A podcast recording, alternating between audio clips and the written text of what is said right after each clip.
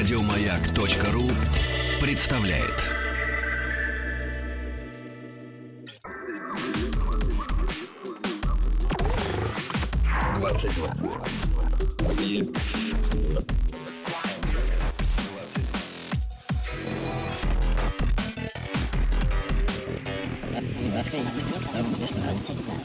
Объект 22. 22. Объект 22. В течение 100 лет искусственный интеллект возьмет э, верх над человеком. Такое предположение снова высказал Стивен Хокинг. Британский физик говорит, что если на первом этапе люди будут спрашивать себя, кто контролирует искусственный разум, то в дальнейшем вопрос будет, а можно ли вообще его контролировать.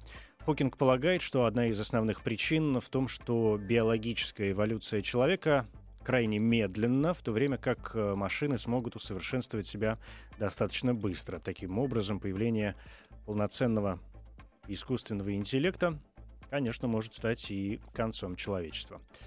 Честно говоря, не вижу в этом ничего страшного. Может, планета э, вздохнет, н- наконец, свободно и снова пойдет отсчитывать века без человека. Время вообще меня сегодня, так сказать, крайне занимает. Я Евгений Стаховский. И начнем, пожалуй.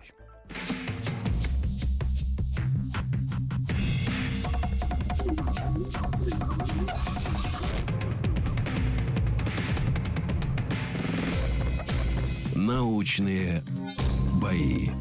Это «Научные бои», совместный проект радиостанции «Маяк» и Политехнического музея. Если пойти дальше, то «Научные бои», проект Политехнического музея и правительства Москвы. Первые бои прошли летом 2013 года, и к этому моменту в них приняли участие десятки молодых ученых.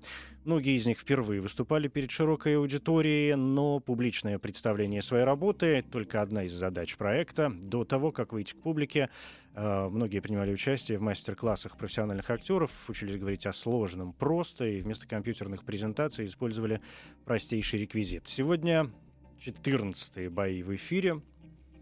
И вот главные действующие лица. Вероника Кузнецова, географ, дендрохронолог. Здравствуйте.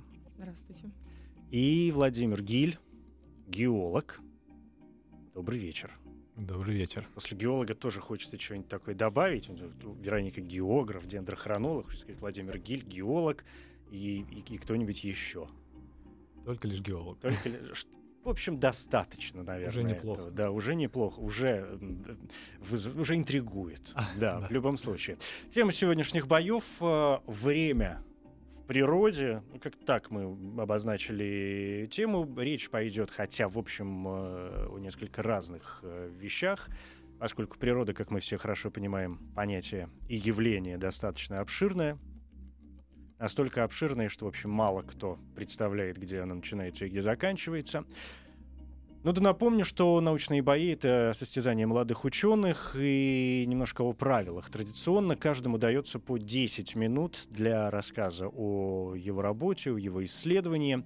Из них 5 минут такого чистого, сольного выступления, и потом уже на следующих 5 минутах э, подключаюсь я со своими вопросами, которые у меня э, к этому, к этому моменту возникнут. В конце оппонент тоже будет иметь возможность э, задать вопрос коллеге. Ключевой момент рассказать так, чтобы это было понятно не только тем, кто погружен в тему с головой, они и без нас все знают, а так, чтобы ну, и мне было понятно, и всем, кто нас слышит в данный момент, как-то было интересно, задорно, может быть, даже местами, да, и ну и как-то захотелось услышать бы побольше о теме исследований, вообще об вот этой научной проблеме, которой вы занимаетесь, потому что напомню, что победитель научных боев, э, я всегда прошу его остаться потом еще на какое-то время, для того, чтобы мы еще минут 10-15 поговорили о том, чем вы занимаетесь. Коротко о том, как э, выявляем победителя. Во-первых, официальное сообщество радиостанции «Маяк». Заходите, присоединяйтесь. Там уже есть голосование. Вопрос всегда крайне простой. Чье выступление вам понравилось больше? Два имени. Вероника Кузнецова и Владимир э, Гиль. Уже проголосовали шесть человек, как обычно. Мы еще не начали. Всегда есть какие-то первые голоса. Я не знаю традиционно, кто это, потому что сам э, тоже голосую только в конце ваших выступлений. Выбираю каждый раз не знаю, почему именно этого человека. Ну, в общем, как-то выбираю, и только тогда сам вижу результаты а, какого-то голосования. К чему призываю, в общем, и всех, наверное, кто будет давать свой голос. Понятно, что наверняка будут друзья, знакомые, родственники какие-то. Ну, собственно, они, видимо, Да, уже да, поучаствовали. м- Мо- шесть может, может быть, да. Кто, бывают случаи, что люди голосуют просто исходя из внешности. Не знаю, девушки иногда голосуют за парней, если у нас такая разнополая битва. А, парни, может быть, отдают голос за при- привлекательных девушек, ну и так далее. В общем, каждый оперирует какими-то своими понятиями, опирается на какие-то свои э, ценности, но тем не менее, мы не можем же приугадать все, хотя пытаемся. Значит, э, официальное сообщество радиостанции МЭК ВКонтакте. Заходите, пожалуйста. И работает смс-портал. Короткий номер 5533. Каждому из вас будет присвоен номер, либо М1, либо М2. И если кто-то захочет проголосовать за одного из участников, нужно будет призвать, э, прислать на короткий номер 5533 вот эту простую комбинацию буквы и цифры М1 или М2, если за другого участника. Все будет зависеть от того, кто выступает первым. Для этого мы традиционно пользуемся генератором случайных чисел, и поэтому каждого из вас я сейчас попросил назвать любое число от единицы до 100. Кто будет ближе к тому, что нам выдаст генератор, тот будет выступать первым. Пожалуйста. Мое число 7. Мое число 49. 7 и 49. Такой в первой э, половине сотни. В этом есть какой-то смысл? Или магия чисел? Знаете, или я, я назвал что-то посередине. Я Что? усреднился. Понятно. Ну, мне просто нравится число 7. Ну, понятно. Хорошо. Да, интересно, кто-нибудь ведет какую-нибудь статистику за 14 э, боев? В какую сторону больше генератор склонялся, например, к первой половине или к второй? Надо заняться на досуге Знаете, это этим может вопросом. стать темой отдельных научных боев. Может быть, Почему да, да, да, да, случайные числа, казино и вот эта математика вся, да, действительно, это может быть очень увлекательно. Но тем не менее, 7 и 49. Выпало число 18. Оу. А Это значит, что ваше счастливое число, Вероника, которое вам нравится, а, уж не знаю, рады вы или нет, но м, сыграла в вашу пользу, и значит, вам выступать первым. Ваш номер для голосования с помощью смс 5533, короткий номер, М1. Соответственно, у вас, Владимир, если э, кто-то... за- Ну, не если кто-то захочет голосовать за вас, конечно. Безусловно, Вы такие меня люди найдутся. Да, да, без- да, извините, пожалуйста, но это случайно. А, Поэтому, если вы, друзья, решите голосовать за Владимира, то м, короткий номер М2. Все очень просто. И я думаю, что если все готовы и все понятно, если нет ко мне каких-то вопросов по существу, то мы можем начинать, да? Да, вполне. Вероника, первая. Научные бои. Пожалуйста, ваши 10 минут. А, еще раз добрый день, уважаемые радиослушатели. И я сегодня вам расскажу о том, что представляет из себя дендрохронология. Наверное, каждому из вас знаком а, спил, дерево, которое мы, возможно, видели а, на избах, а, на пнях в лесу и так далее. Мы все представляем себе, что есть некая структура у древесины, а, которая формирует некий рисунок.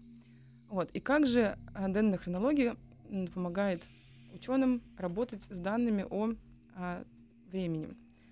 А, начнем с простого примера. Если взять, например, археолога, который делает шурф и выкапывает а, некую, некий культурный слой и находит там интереснейшие а, культурные объекты. И он совершенно э, не может понять, а, к какому веку отнести тот или иной объект, потому что, ну, по каким-то своим причинам. И там, в этом культурном слое, каким-то случайным образом а, находится некий объект, который содержит в себе древесно-кольцевую информацию. То есть, как правило, это может быть спил, это может быть какая-нибудь балка и так далее. Это та часть дерева, на которой, которая включает в себя а, вот эти вот годичные слои. То есть при шлифовке мы видим рисунок.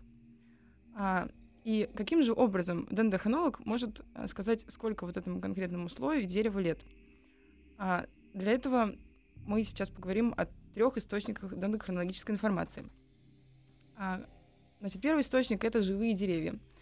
Живые деревья дендрохронологи изучают посредством а, изъятия из этого самого дерева так называемого керна. То есть мы делаем, а, грубо говоря, укол, вынимаем небольшой такой вот керн а, из дерева, который представляет из себя небольшую, а, небольшую такую трубочку, на которой чередуются слои годичные.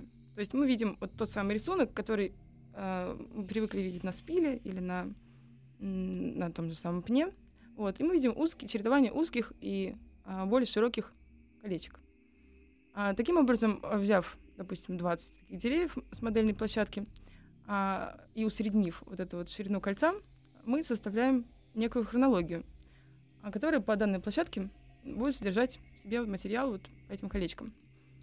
Далее, а, следующий источник информации — это историческая древесина. Значит, этот хронолог а, также берет или керн из различных а, исторических объектов, это может быть какие-то памятники архитектуры, это могут быть музеи, различные дома старинные, чем старше дом, тем лучше. И также изымает эту информацию. Это может быть, опять же, спил, если э, тот или иной культурный объект позволяет взять этот спил, не нарушив э, архитектуру и целостность здания. И также э, отбирает вот эти вот керны или э, снимает годичную информацию. То есть анализирует ширину кольца вот для э, конкретного историко-культурного объекта. И таким образом у нас получается а, информация из исторической древесины. И третий объект — это археологическая древесина, о которой мы говорили в самом начале. То есть это вообще а, возраст археологической древесины может быть любой. То есть это может быть там а, 13 века, допустим, какой-нибудь объект, который содержит в себе на кусочек фрагмент дерева. Вот, тогда это прекрасно. И что же мы в итоге получаем? А, у нас есть три а, площадки, условно назовем их, это живые деревья, а деревья, точнее, а, некая историческая информация, которую мы получили, отобрав керны из исторических объектов, и археологическая. И археолог, а, точнее, а, дендрохронолог очень удачлив в том случае, если он может найти вот по этим вот кернам, по совокупности материала, который мы получаем из каждой площадки, можем, если он может найти похожие элементы, похожие сегменты вот каждом из ам, этих а, дендрохронологий и составить одну общую хронологию. То есть это получается некая шкала, которую мы а, берем из посредством анализа вот этих вот трех разных источников данных. И тогда, получив а, целостную такую вот линейку, которая может начинаться 13 веком и заканчиваться до настоящего момента, мы а, составляем непрерывную шкалу. И с помощью этой непрерывной шкалы мы можем датировать любые объекты, содержащие, опять же, древесно-кольцевую информацию, на той или иной территории. То есть, например, по схожим, естественно, а, со схожими природно, природными условиями, природно-климатическими. Таким образом, хотелось бы отметить, что дендрохронологический материал а, позволяет датировать, в том числе, мы говорим, если о датировках, датировать объекты с точностью до года. То есть, в принципе, а, не каждый, точнее, очень немногие анализы позволяют вот такие вот датировки составлять. То есть это уникальная информация. О деревьях, да, прошли, закончились пять минут, Мгм. и я позволю себе подключить. Значит, я правильно понял, во-первых, что есть э, три, что тоже мы называем три таких вида, да, э, древесины, с которыми вы работаете. Это живые деревья, это, как вы это назвали, спилы, Ну, это исторические. истори- и Мгм. еще какой-то археологический Да. материал, который, видимо, настолько древний. Вы сказали про, про 13 век. Это просто, э, ну, случайная дата или, или в этом есть какой-то глубинный смысл? Нет, глубинного смысла нет, это просто... Случайно. Да, То есть случайно, мы да. можем работать, э, вы точнее, да, можете Да, работать с, э, с древесиной, которая гораздо старше, которую находят Да. люди в э, раскопках. Да, у меня 156 тысяч вопросов, честно говоря. Разные ведь деревья растут по-разному, Конечно. естественно. Это как-то влияет на получение информации? Ну, то есть, грубо говоря, есть разница э, расчленить березку и, э, не знаю, лиственницу? Да, безусловно, это очень важно. А Нам интересны те деревья, у которых, для которых характерен наиболее медленный рост. То есть чем медленнее дерево растет, тем а, оно интереснее с точки зрения дендрохронологии, потому что оно, вот, например, сосна, она для, вот, допустим, европейской территории России, ну, достаточно а, медленно растущее дерево, и поэтому у То есть она, вот эти- она долго живет. Это значит, что она долго Она живет. долго живет. Мгм. Да, долго живет, долго растет. И древесина сосновая позволяет наиболее репрезентативную информацию получить. Но есть один момент, что мы можем сравнивать между собой. Вот если мы делаем площадку, то вот только сосну сосной, дуб с дубом. И корреляции должны быть межвидовые. М, то есть всегда сравнивайте одни и те же породы деревьев. Понятно, что ту же самую лиственницу с березкой сравнивать, в общем, нет никакого смысла, потому что это разные породы, да? Ну да, то есть, как правило, это сосна и дуб. для европейской, например, территории. Для европейской территории. Это сосна и дуб. Да, ясно. А есть э, деревья, которые ну, не работают по общей схеме, которые, может быть, не очень подходят для э, изучения, для анализа? Да, такие деревья, скорее даже это а, не, не столь от породы зависит. Ну, если мы, допустим, не берем там кустарники, которые, в принципе, а, не, не так долго живут, то, как правило, это те деревья, которые растут вблизи экватора. А, потому что сами кольца образуются а, за, за счет чередования сезонов. Лето и зима, например. И вот в межсезонье, собственно, прирастает а, ранняя древесина, так называемая, более светлая, и поздняя, более темная. Вот, и, и так, таким образом в дереве можно вычленить вот эти вот слои годичные. Вот, в то время как на экваторе сезонов как таковых нет. То есть там, в принципе, понятно, что температура примерно в течение года более-менее похожа, и условия увлажнения тоже более-менее похожи, и поэтому нет сезонности в древесине. А, то есть и расстояние между Да. теми самыми там древесными кольцами, оно будет в данном случае, то есть в одном случае Мгм. приблизительно одинаковым, а в другом случае будет э, разница. Там колец не будет. Колец не Там будет. не будет вот этой стратификации. И мы не, не сможем сказать, когда сезон начался когда закончился. Так, подождите, вот это очень важно. То есть на, там какие-нибудь деревья, растущие на экваторе, не имеют вообще колец, что ли? Они не подходят, да. Да, они не, не имеют вот этой вот сезонности, слоистости. Колец нет. А как же их изучать? Но их можно изучать э, различными другими способами. Например, для какого-нибудь ам, химического анализа, может быть, подойдет, допустим, с точки зрения влияния какого-нибудь объекта антропогенного на листву дерева. Но это не для дендрохронолога, это не подходящий материал. А можете поподробнее рассказать, правда, как происходит сам метод исследования? Ну, то есть э, какие-то вспомогательные материалы вы используете, ну, действительно, не знаю, лупы, микроскопы, химикаты, Мгм. Ш- что это такое? Да-да, конечно. А, ну, во-первых, это бур. Это- Бур, да, это бур, а, с который... помощью которого, да, который вот Мгм. а, мы А вкручиваем. бур-то вам зачем? Ну, бур мы же с помощью бура изымаем керн из М. дерева. Вот, и мы достаем а, вот эту вот такую тоненькую, а, тоненький фрагмент дерева длинный. Как Мгм. любое бурение, Ну да, обычное понятно. бурение. Вот. И этот керн мы анализируем в лаборатории, отшлифовав его до буквально до идеального состояния, таким образом, чтобы через микроскоп было видно его структуру клеточки. То есть это должна быть идеальная шлифовка. Вот. И работаем с помощью специального оборудования, которое было разработано в Аризоне. А, это вот мати- статистическое э, лаб- лабораторное оборудование, точнее, статистическая а, программа, которая считает корреляции меж- между вот этими вот деревьями, между а, сериями деревьев. И э, сама установка, которая меряет ширину кольца. Ну Ширину, да, то есть, по- то есть- плотность. то есть колечки-то вы не вручную уже нет, не пересчитываете? вручную. судя по всему. Вообще раньше пересчитывали, переносили ширину кольца на миллиметровку и производили сопоставление вручную. А потом, когда м, была разработана вот эта технология, а, уже, собственно, прибор с огромной точностью позволяет сейчас фиксировать ширину кольца. Какую еще информацию вы получаете? Ну, то есть с- возрастом я как-то разобрался, но наверняка это же не только ради возраста, что-то же есть еще. Да, конечно, наиболее вообще а, интересной вот для нас, для географов, климатологов, в том числе а, информацией представляет информация о климатических и гидрометеорологических условиях. То есть, например, мы можем а, фиксировать с точностью, опять же, до сезона даже, не то чтобы до года, а, например, засухи. Или, допустим, какие-то опасные явления, извержения вулканов, пожары и так далее. То есть мы А знаем... это помогает прогнозировать уже А это какие-то помогает, вещи. да, модели строить. М. То есть не только мы строим прогноз посредством модели, при помощи модели, и также мы можем а, интерполировать эту информацию вглубь, в глубину веков. Да, понятно. Но это чтобы мы сразу разобрались с вопросом, вроде как зачем, да, вопрос, Ну да. который вечно возникает, и от которого мы никак не можем никуда спрятаться, что бы мы с ним не хотели делать. У нас закончились 10 минут, понятно, что мне есть еще о чем с вами поговорить, и я с удовольствием продолжу нашу вот эту беседу тет-а-тет, в том случае, если вы победите, но впереди у нас выступление Владимира Гиля, который в данный момент имеет еще и возможность задать вопрос э, Веронике. Да, у меня тоже миллион вопросов, но вот выбрал один. А вот... э, Мой, пожалуйста. Седьмой, Так, сейчас, секундочку. Ну, у меня вопрос такой, вот э, чисто методический, да, вот вы сказали о том, что а, на экваторе вроде как бы нельзя деревья использовать, да? Мгм. Потом, наверное, а, какие-то, к примеру, районы ну, Африки, да, деревьев нет тоже. А вот для каких районов нашей планеты, в принципе, вот это можно, да? Ну, это все работает. И, к примеру, если какие-то а, белые пятна, да, с точки зрения дендрохронологии для Земли, вот такие аномальные, или аномальные какие-то районы, вот, вот это Мгм. хотелось бы услышать именно по территории. А, да, спасибо, Владимир. Значит, наиболее интересными районами являются те районы, где м, наибольшая континентальность климата, где есть перепады между а, летними и зимними температурами. Где разница температуры больше, там, соответственно, и лучше выражены, сезоны. Кроме того, это высокогорные районы, где действуют на деревья, оказывают воздействие так называемые лимитирующие факторы. То есть дерево развивается, а, может быть, не, когда оно развивается не в самых хороших условиях, оно реагирует, например, если лимитирующим фактором является температура, то оно реагирует на засухи. Если, например, оно растет на склоне, и вода стекает и не задерживается в почве. И тогда колечки тоненькие, которые нам вот наиболее интересны, они свидетельствуют о том, что в тот или иной, год была засуха.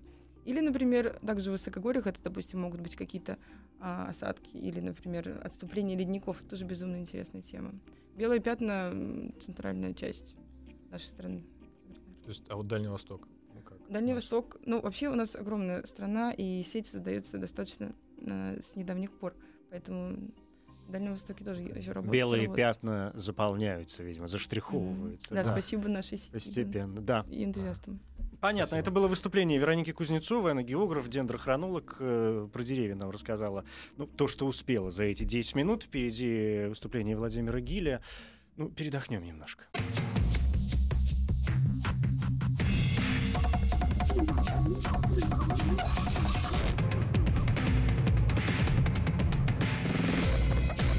Научные бои. 14-е научные бои в эфире. Тема сегодняшних боев «Время в природе». Позади уже выступление Вероники Кузнецовой. Она географ, дендрохронолог, рассказала нам про деревья. И сейчас э, второе выступление. Э, это Владимир Гиль, он геолог с э, страшно интересной темой про возраст Земли. И, видимо, не только. Владимир, но если вы готовы, то я предлагаю не тянуть время. Давайте начнем. Научные бои. Пожалуйста. Доброй ночи, уважаемые радиослушатели. А, я бы сегодня хотел рассказать вам о геологическом времени, о том, как время э, видят геологи. Ну, для начала нужно сказать то, что объект исследования наш, планета Земля, он очень специфичный. И, а, к примеру, по текущим представлениям, возраст Земли составляет 4,5 миллиарда лет. И э, в целом в возрасте Земли можно выделить два таких самых э, крупных этапа. Во-первых, это фанерозой. Это то, что к нам ближе всего, ну как ближе. Э, фанерозой, э, фанерозой занимает порядка 500 миллионов лет. И э, если у нас стоит вопрос о том, что нам нужно, к примеру, продатировать какой-то слой, какое-то геологическое образование, которое относится к фанерозою, то тут относительно просто. Дело в том, что мы можем воспользоваться палеонтологическими методами, то есть мы а, ищем какую-то ископаемую фауну, остатки э, фауну или флору, остатки каких-то ископаемых животных, и э, потом мы их определяем, э, какой-то понимаем, что это какой-то подвид, как это называется, и в дальнейшем мы смотрим и видим, что, к примеру, вот эти органические остатки, они могут относиться ну, к тому или иному периоду. К примеру, в истории Земли были распространены так называемые трилобиты, и, как правило, эти трилобиты, они относятся к кембрийскому периоду. Соответственно, нашли мы этого трилобита в слое. Ну, можем довольно уверенно говорить, что он, это у нас а, кембрийский период. И второй период, а, который намного больше, это докембрий, 4 миллиарда лет. А, сразу нужно сказать, что он очень специфичный, окаменелости там мало, они примитивны, жизнь тогда не была так развита. И э, породы тоже очень специфичные. Это магматические и метаморфические. Ну, что такое метаморфическое? Это, собственно, а когда какие-то породы, они погрузились на большую глубину, под большое давление, с большими температурами и до неузнаваемости были преображены. Как мы понимаем, каких-то органических остатков там искать очень трудно и практически невозможно. Поэтому мы используем э, изотопный метод датировки. Самый классический и самый такой ранний — это уран-свинцовый метод. Он основан на э, преобразованиях, на превращениях урана э, в радиогенный свинец. И э, как это работает? Ну вот, если, к примеру, мы понимаем, что в каком-то минерале у нас э, много урана, мало свинца, а уран, понятное дело, он переходит в свинец со временем, то э, если много урана, мало свинца, то это породы э, довольно молодые. Если же обратное соотношение, у нас свинца много, урана мало, то мы понимаем, что э, это довольно древние породы, и э, мы можем отнести их к таким довольно древним эпохам. А, тут такая аналогия, наверное, приемлема с песочными часами, да. А, и а, в реальности, а, в производственных всяких методах, все это меряется в таком минерале, как циркон. Это очень замечательный минерал, который очень любят геологи, геохронологи, а он замечательный в первую очередь тем, что он широко распространен в горных породах, вторую, он довольно химически стоек, И в третью он, он не допускает обмена с вмещающими породами. То есть вот этот вот уран, который там есть, он весь там и остается, и свинец тоже. Он не уходит и не смещает вот это равновесие. Мы можем спокойно замерять и знать, что а, изотопы урана, изотопы свинца, они как бы ну, на месте остались, никуда не ушли. А зачем все это нужно, помимо какого-то такого чисто научного интереса? Ну, во-первых, а, есть, к примеру, такие, такой тип месторождений, медно-порфировые месторождения — а, они дают значимую часть меди на сегодняшний день и значимую часть молибдена для рынка. И а, вот для этих месторождений есть такая закономерность. Все крупные месторождения, они относятся к инозою. То есть они не старше 65 миллионов лет. И, соответственно, если мы находим какой-то объект, который мы подозреваем, что он может быть, э, может быть медно-порфировым объектом, то э, мы проводим датировку. Если мы понимаем, что это довольно молодое месторождение, довольно молодой объект, то у него есть перспективы. И мы начинаем дальше с ним работать, мы его разбуриваем, приезжают буровые, приезжают люди, работают и так далее. Если же нет, то, как правило, э, этот объект уже не видится перспективным, работа заканчивается. А, и а, нужно сказать, что вот эти изотопные методы, они очень удобны тем, что а, они вот этот вот переход из изотопов урана в изотопы свинца, он не зависит от температуры, не зависит от давления, и такой, это является таким природным хронометром. Это очень удобно, и просто геологи это, эти методы очень и очень серьезно к ним относятся. И все эти методы, они очень хорошо работают на территории всей планеты, по всем породам, кроме одного места. Это э, в Африке, в Габоне, есть такое месторождение урана Окла. Дело в том, что там э, в течение нескольких тысяч лет функционировал самый настоящий природный ядерный реактор — то есть там вот эти изотопы урана, они э, выгорали. Как это происходило? Просто очень э, сошлись многие условия. К примеру, там были урановые руды, которые были э, залиты как бы грунтовыми водами, и эти грунтовые воды играли роль такого замедлителя. И функционировал природный ядерный реактор, то есть э, начиналась, начиналась ядерная реакция, э, все это разогревалось до 500-600 градусов Цельсия, потом э, вода, которая грунтовая там была, она испарялась, и ядерная реакция затухала. Это где-то три часа занимало, и вот в течение нескольких тысяч лет вот так вот все это дело работало, и этот изотоп выгорал, уран-235. И как-то выяснилось, оказывается, что оказалось, что э, когда значит, на фабрике, которая извлекала этот уран из руды, э, выявилась недостача, недостача э, люди подумали, что кто-то где-то кто-то что-то украл, может быть, и началось расследование, но нет, выяснилось, что действительно это, а, это, это природа так все сделала. Так все сделала. Я вас, у нас закончились пять минут, я вас не прервал по одной простой причине, что вы начали отвечать на тот вопрос, который я хотел вам задать по поводу вот тех самых пресловутых белых пятен, о которых мы говорили и с Вероникой. Вся ли Земля э, работает одинаково, да? Нет ли здесь каких-то точек, э, которые не поддаются? Вообще у меня сложилось ощущение, что главное наука, которой вы занимаетесь, это химия? А, ну, на самом деле, человек, который занимается геологией полезных ископаемых, как-то я к тому прихожу, что это довольно должен быть человек с такими энциклопедичными познаниями. Но на самом деле, да, конечно, все это строится от химии, от физики, да. У нас есть даже всякие разделы химии, это петрохимия, то есть химия горных пород, что, естественно, естественно сложнее. Но у нас, у нас все намного сложнее. Дело в том, что а вот отличие геологии от других наук, то, что у нас мы эксперименты не можем ставить. Мы же не можем как так сделать, чтобы у нас месторождение с нуля образовалось. Ну да, это, конечно, затрудняет вам э, задачу, это усложняет гораздо. Да, поэтому отрасль.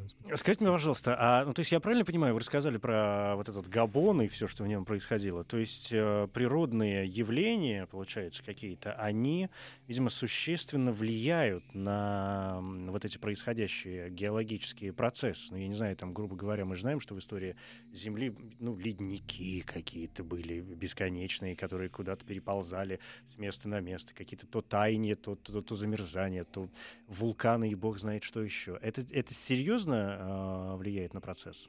Именно на э, то, что применяется при геохронологии? Да. А вот том-то и дело, что не влияет вообще, потому что вот это замечательное свойство радиоактивности, оно работает э, при любых давлениях, при любых, любых температурах, то есть и оно абсолютно не зависит от внешних воздействий, что и замечательно, что и используется чаще именно для этого. Потому что, например, породы, которым были погружены в большую глубину, да, мы их очень можем успешно датировать, э, несмотря ни на что. Все породы поддаются? Ну, в данном случае, в принципе, все, потому что есть разные методы, и они так или иначе охватывают все практически все. Возраст э, породы зависит, э, ну, то есть влияет на, на процесс изучения. Ну, грубо говоря, есть разница, более старая она или более молодая? А, ну, если взять шире этот вопрос, к примеру, если, к примеру, месторождения, молодые или старые, да, вот старые месторождения докембрийские, это очень сложная вещь. То есть там, а, знаете, ты работаешь не с каким-то, вот видно, что четко один процесс, второй, а ты работаешь, там все затушевано, как будто какой-то художник взял, все смазал рукой одной, и это намного все сложнее. Но есть методы, которые все это разбирается на составные части и успешно работают. А что за методы? Ну, правда, вот интересно, я спрашивал Веронику, когда о микроскопах, химикатах и так далее. Ваши методы — это что? Вот изотопная геохронология — это а, ну, по сути, просто а, разного рода микрозондами замеряется соотношение изотопов. Изотоп 235 уран 238 и изотопы а, свинец радиогена 206 207. Есть калиаргоновые методы. Есть свинец свинцовый метод, это изотопный. И есть такие попроще. Свинец свинцовый? Да. Это что Да, такое? потому- ну, потому что есть разные э, изотопы свинца, которые, часть из которых радиогены, они, в свою очередь, тоже разлагают, ну, как бы превращаются в более стабильные изотопы. Есть разные цепочки. И, и есть, вот, а я не рассказал, а есть такие геологические методы. К примеру, если мы видим, что есть ну, слой, который ниже, слой, который выше, то, что ниже, естественно, будет более древний. Или какая-нибудь, э, какой-нибудь массив интрузивный, и э, в него вн- внедрен другой. Ну, соответственно, верно, что первый старше, второй младше. То есть э, я правильно понимаю, что э, важно, насколько глубоко мы уходим э, в землю, чтобы докопаться до других, до других слоев, не знаю, до других пород? А с одной стороны важно, с другой стороны нет. Дело в том, что у нас э, в определенных регионах Земли, к примеру, это Карелия, да, или, к примеру, в районе Воронежа, там есть Воронежский щит. То есть там на поверхность выходят породы древние, археопротерозойские.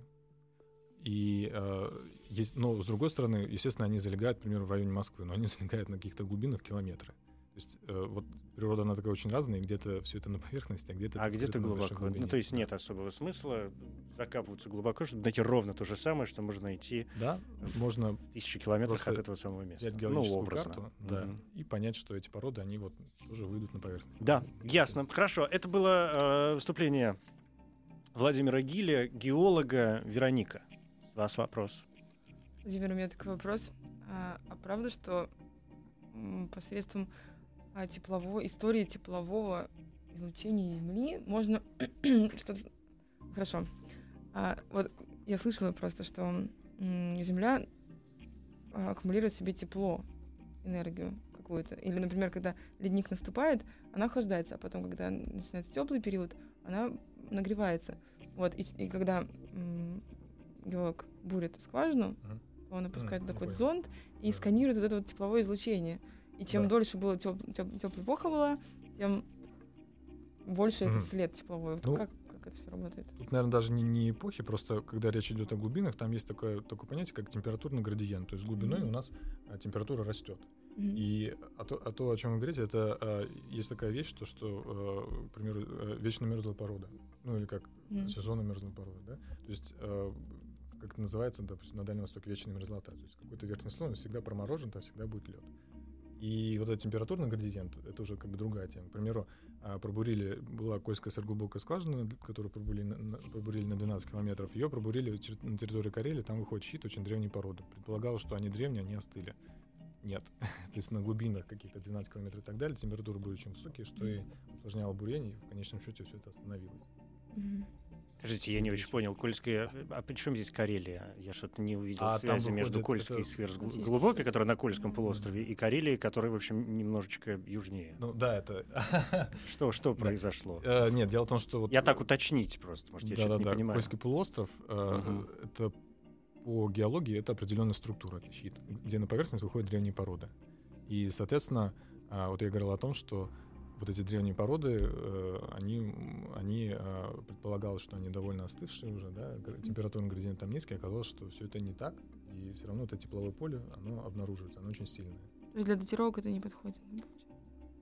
Нет, может, нет, подойдет, но... Для датировок все подходит. Да, Вот это да, я понял. Другое дело, насколько хорошо это подходит. что самое интересное, да. Кольская скважина 12 километров пробурили, а в принципе там вот эти породы, они, скажем, они выходят все равно на поверхности, которые мы встретили на глубине. Можно не бурить было, короче. Ну, Не будем так говорить, но... Да, но все, но все равно интересно. 12 километров, ничего себе. Все понятно. Вероника Кузнецова, дендрохронолог, Владимир Гиль, э, геолог, оба выступления позади. И настал тот самый момент, когда, в общем, мы с чистой совестью все можем голосовать. Те, кто это не сделал до этой минуты. Э, официальное сообщество радиостанции «Маяк» ВКонтакте. Заходите, пожалуйста, там прям сразу вы увидите на стене будут два имени. Выбирайте, кто вам больше понравился, Вероника или Владимир. Ну и 5533, короткий номер для СМС. Если вам больше понравилось выступление Вероники, присылайте М1. Если больше Владимир, то присылайте М2. Думаю, что минут через 5-6 мы будем подводить итоги.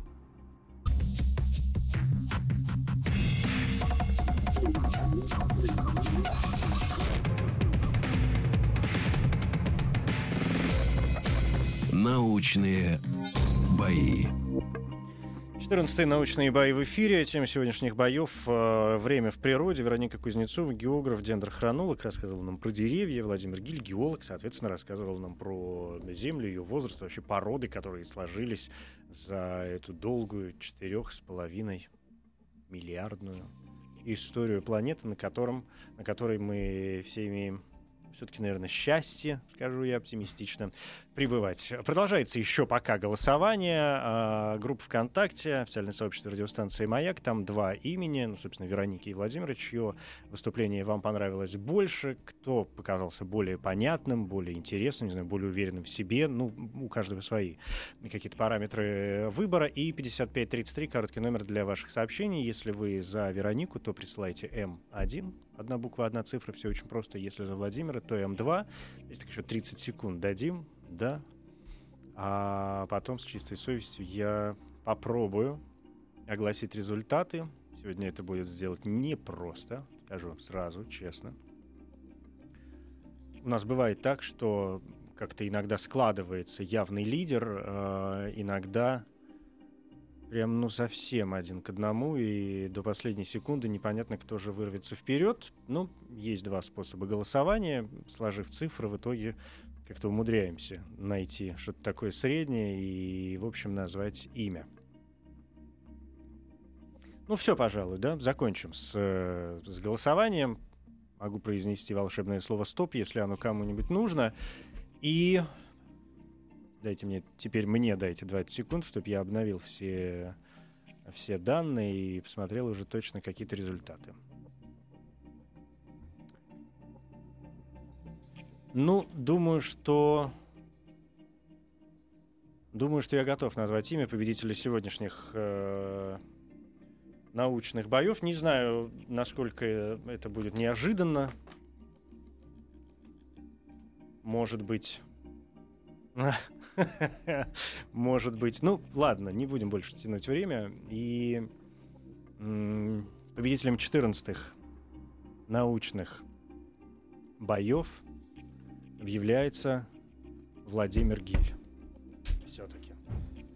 Я поздравляю вас, Владимир, Вероника. Спасибо большое. Но вот на последних 30 секундах, которые я, видимо, дал, кто-то сосредоточился, не знаю, спохватился и что-то такое э, сделал. В любом случае, очень интересно. Я надеюсь, что все, что вы нам не рассказали, у меня-то будет возможность поговорить с вами за, что называется, кадром и узнать то, что мы, то, то что, о чем вы не успели рассказать. Ну, а Владимира я, конечно, попрошу остаться для того, чтобы мы еще минут 10 уже после новостей поговорили с вами о том, чем вы там еще занимаетесь. Да? Спасибо вам, Вероника. Вова, не прощаюсь.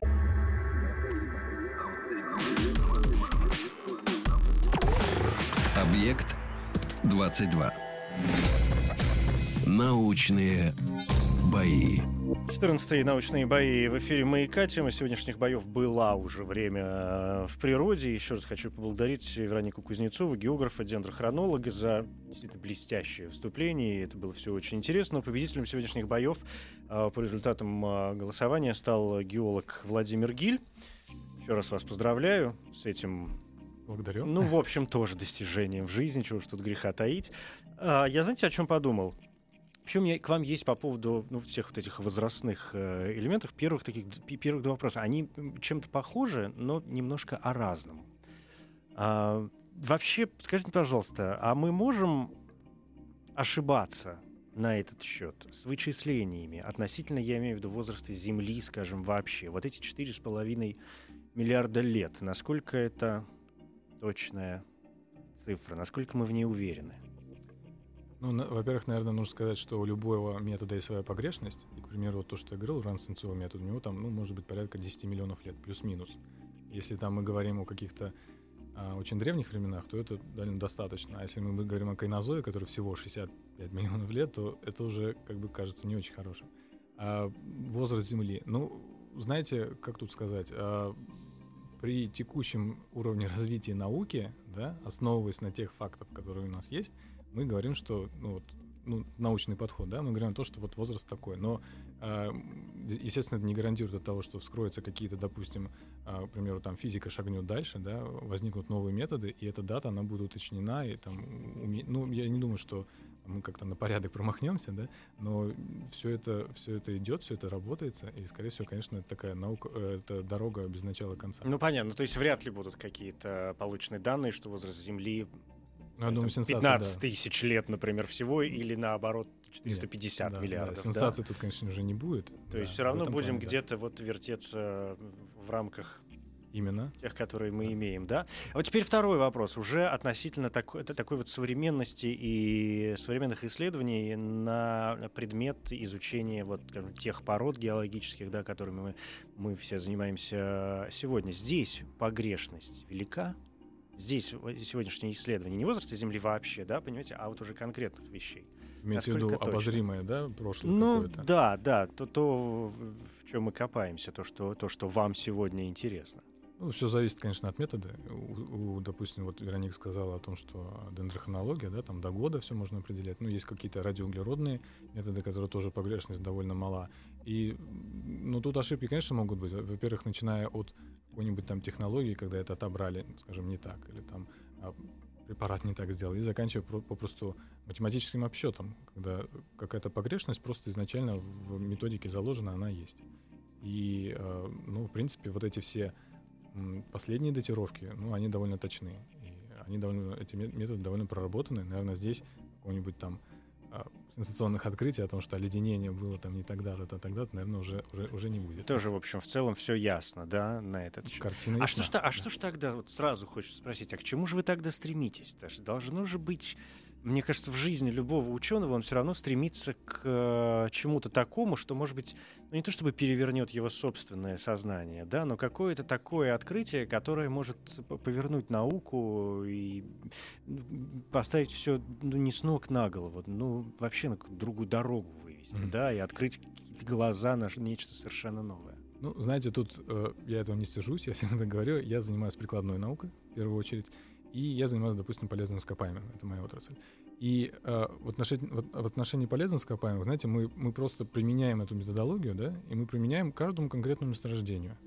И ну, мы не вносим чего-то нового, но э, мы для вот этих месторождений каждый раз находим что-то новое. К примеру, мы работали на месторождении вольфрама молибдена, гитканчик в, в Амурской области. Там оказалось все интересно, а там оказалось, что, к примеру, э, э, руда была связана с гранитным массивом, и оказалось, что этот массив, он жил такой своеобразной жизнью. Он вначале внедрился в толщу земли, образовал эту руду, а потом э, появился еще какой-то массив. И вот эта руда, она снова переотложилась.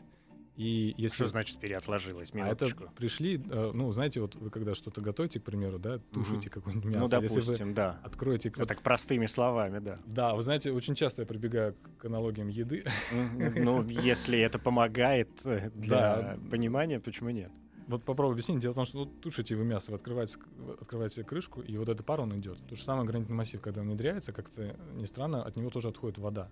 От него отходят растворы, которые обогащены разного рода элементами. Ну, в данном случае молибден и вольфрам. Да? Они отходят, и они э, где-то, где уже температура снижается, они откладываются, формируют руду. А штука в том, что внедрился еще один массив, опять эти растворы прошли, и они взяли эту руду, просто перетащили, растаскали. И нам стало понятно, к примеру, такой прикладной выход, то, что а если там первичная руда, она была в виде такого, ну, грубо говоря, пласта, то здесь э, внутри этого пласта уже будут неоднородности. Это уже будет такой микс, и вот нужно будет ловить и понимать, а где, где вот эти будут участки обогащенные, а где объединенные. Это, это то, что мы поняли, и такой объект для гордости, как вы говорите, э, в плане прикладной науки. Хорошо, что есть прикладная наука, а то мы все о фундаментальном и фундаментальном, но ведь полезные ископаемые, раз уж мы о них заговорили, да, это ведь э, очень разнообразный пласт, да, всех э, ну, ну, каких-то элементов, потому что в последнее время мы бесконечно все заняты исключительно нефтью и газом, про которые все уши уже прожужжали, и нет никаких сил слышать про это, не говоря уж о том, чтобы что-то в этом понимать. Есть другие, не менее, может быть, полезные ископаемые, которые... а нет, вот так, наверное, нельзя будет сказать. Ну да ладно. А, есть другие полезные ископаемые, которые, в общем, не менее полезны и которые также важны для деятельности человека. Всякие, всякие но ко- ископаемые важны. Да, но всякие которые, ну, и которые требуют, ведь разные ископаемые требуют разных, наверное, методов э, изучения. Конечно. Одно дело нефть, другое дело золото, и Конечно. тре- третье дело какой-нибудь вот, вот вольфрам, который вы вспомнили. Да, ну вот смотрите, к примеру, э, нефтегаз и да, твердый полезный ископаемый это абсолютно действительно разные отрасли, очень разные технологии, геологи разные, ра- по-разному готовят разные университеты. А, твердый полезный ископаемый, там действительно там тоже есть разделение. К примеру, одно дело, если вы работаете на угле, это очень специфическая геология, это очень спе- специфичная геология, а другое дело, если вы, к примеру, работаете на, на, на золоте. Но, к примеру, если вы работаете на золоте, скорее всего, вы можете спокойно работать и на миди, То есть золото не специфично. Ну, то есть вы занимаетесь По сути. металлами, видимо, Ну да, и просто есть группировки какие-то, да, такие внутри металлов, которые, в принципе, а, да, можно а, работать и на один металл, и на второй, который рядом, который похож. А, ну и вот еще, если говорить, допустим, про нефть, и если говорить даже про твердый полезный ископаемый, мы зачастую даже не подозреваем, насколько все это сложно, поиски месторождений. То есть, ну, к примеру, мы часто говорим о том, что мы как бы а, ре- ресурсная страна, о том, что а там, ну, вот говорят, что есть нефтяная игла и так далее. А и как-то так подразумевается, что, ну, это, наверное, довольно просто, и как бы, ну, не очень, не очень так хочется что-то другое, да, хочется какие-то технологии работать и так далее. Но я бы хотел просто отметить, что а, та же самая геология нефти, газа и добыча нефти, газа — это крайне высокотехнологичное производство, крайне. И а, те материалы, которые они употребляют, а, ко- которые они используют, там зачастую это по- попросту какие-то космические технологии даже, да, и это оборудование, которое должно работать очень как часы а, в разных самых э, температурных диапазонах, на самых разных глубинах. И а, зачастую даже вот этот труд, скажем, геолога, который, который ищет, разведывает месторождение, он, в общем-то говоря, он более такой творческий, наверное, даже более насыщенный, чем, например, если человек какой-то там работает, ну, не знаю, на машиностроительной отрасли. То есть разведать, очень разведать сложнее, чем добыть. а, если правильно добывать, то и это тоже сложно. А, нет, ну, а, это, это а, разные работы, очень своеобразные и требующие своего подхода. А, но развед... да, вот знаете, очень интересный есть момент. Вот у нас есть такой термин «первооткрыватель месторождения». Да? Первооткрыватель месторождений. Это, это, очень, это очень ценится. Это ну, как Нобелевка. Их называют месторождения именами э, Нет, первооткрывателей. э, как правило, вы знаете, назовут именем ручья, который речки, которая находится рядом по. И, так здесь, вот, и здесь не везет, да. Да, Никакой том, что- славы. а вот это первооткрывательство, вот кому его дать? Человеку, который просто там прошел и нашел образец, к примеру, с содержанием золота, да? Или тому человеку, который а, посвятил пять лет своей жизни тем, чтобы разведать, понять какие-то структуры, где это находится, как это расположено и так далее. Есть в Амурской области месторождение «Пионер». А, изначально в советское время, когда его разведали, там было 5 тонн золота, это мелкое месторождение. А потом, когда стали работать, его разогнали до 200 тонн. 200 тонн золота, представляете? И вот тоже вопрос, а кому давать первооткрывательский? Тем, кто вот в начале, тем- или тем, кто потом? Это вот, э, да, к слову о том, что а, чей труд важен. Ну, наверное, важен обоих, и, как правило, в, в этих случаях э, первооткрывательства и тех, и других награждают.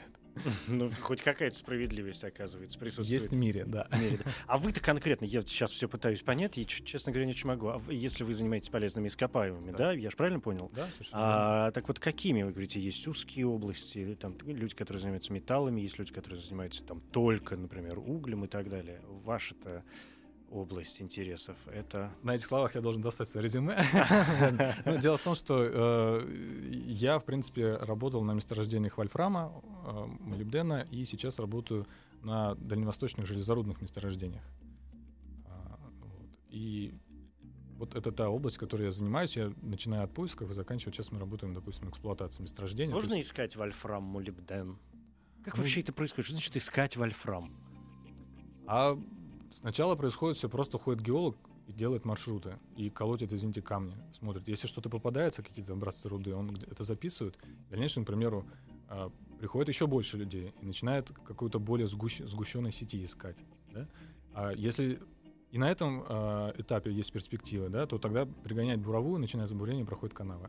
А, чтобы понятно, я могу такую историю сказать. Вы знаете, вот есть такая статистика э, для месторождения алмазов. Месторождение алмазов, они, как правило, находятся в таких специфичных структурах, это кимберлитовые трубки. Ну, не будем про них, просто... Ну, это известная вещь, да. да. И вы знаете, вот из 300 трубок, которые будут обнаружены, есть такая статистика, э, из 300 трубок только в 50 будут алмазы. Но из этих 50 только 5 будет трубок, в которых эти алмазы будут иметь э, достаточное для промышленности количество и качество. И то есть вот представляете, да, мы находим 300 трубок, а только в 5, 5 из них будут собственно Ну, это неплохой результат, я вам хочу сказать, ну, по ощущениям. Неплохой, но вы А куда девают все остальные, кстати? Представьте, что вы инвестор, и вы должны давать Это деньги. не- а а вот это меняет дело, говорите, да. Ай-яй-яй. Да, это очень меняет дело. а куда поэтому, де- А все остальные вот эти кимберлитовые трубки или негодные алмазы, куда их девают? Ну, их просто оставляют в недрах, их не А, трогают. то есть нету ничего такого, куда Да, бы их но можно тут было тоже применить? интересный вопрос, потому что, например, а представим, что цена на алмазы увеличилась в два раза.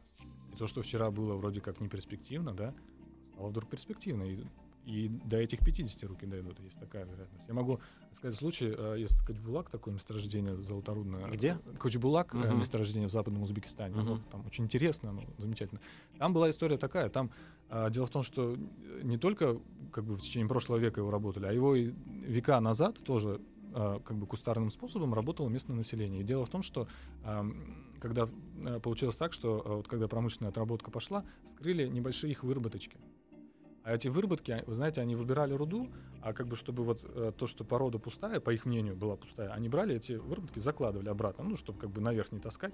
Но суть в том, что то, что у них тогда было не рудой, сейчас проанализировали, а там хорошее содержание. Для нашего восприятия это уже руда. Вот представляете, насколько все шатко относительно, насколько вот именно экономика, как казалось бы, недра, да, все статично. Нет, экономика играет свою роль. Ну, все по-человечески прям, действительно. Абсолютно по-человечески. Ну, Там, где не ожидаешь, как раз и обнаруживаешь. Или наоборот, да, знал бы, где упасть, соломку бы подстелил.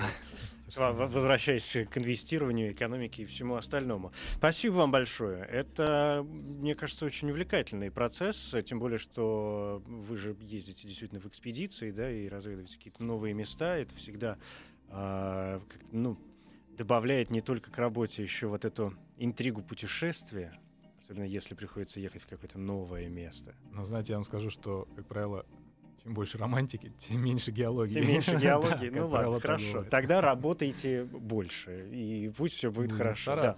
Спасибо большое. 14-е научные бои подошли к концу. Сегодня наша тема была «Время в природе». Еще раз благодарю Веронику Кузнецову, географа, и э, победителя сегодняшних боев Владимира Гиля, геолога, за участие и интересные рассказы.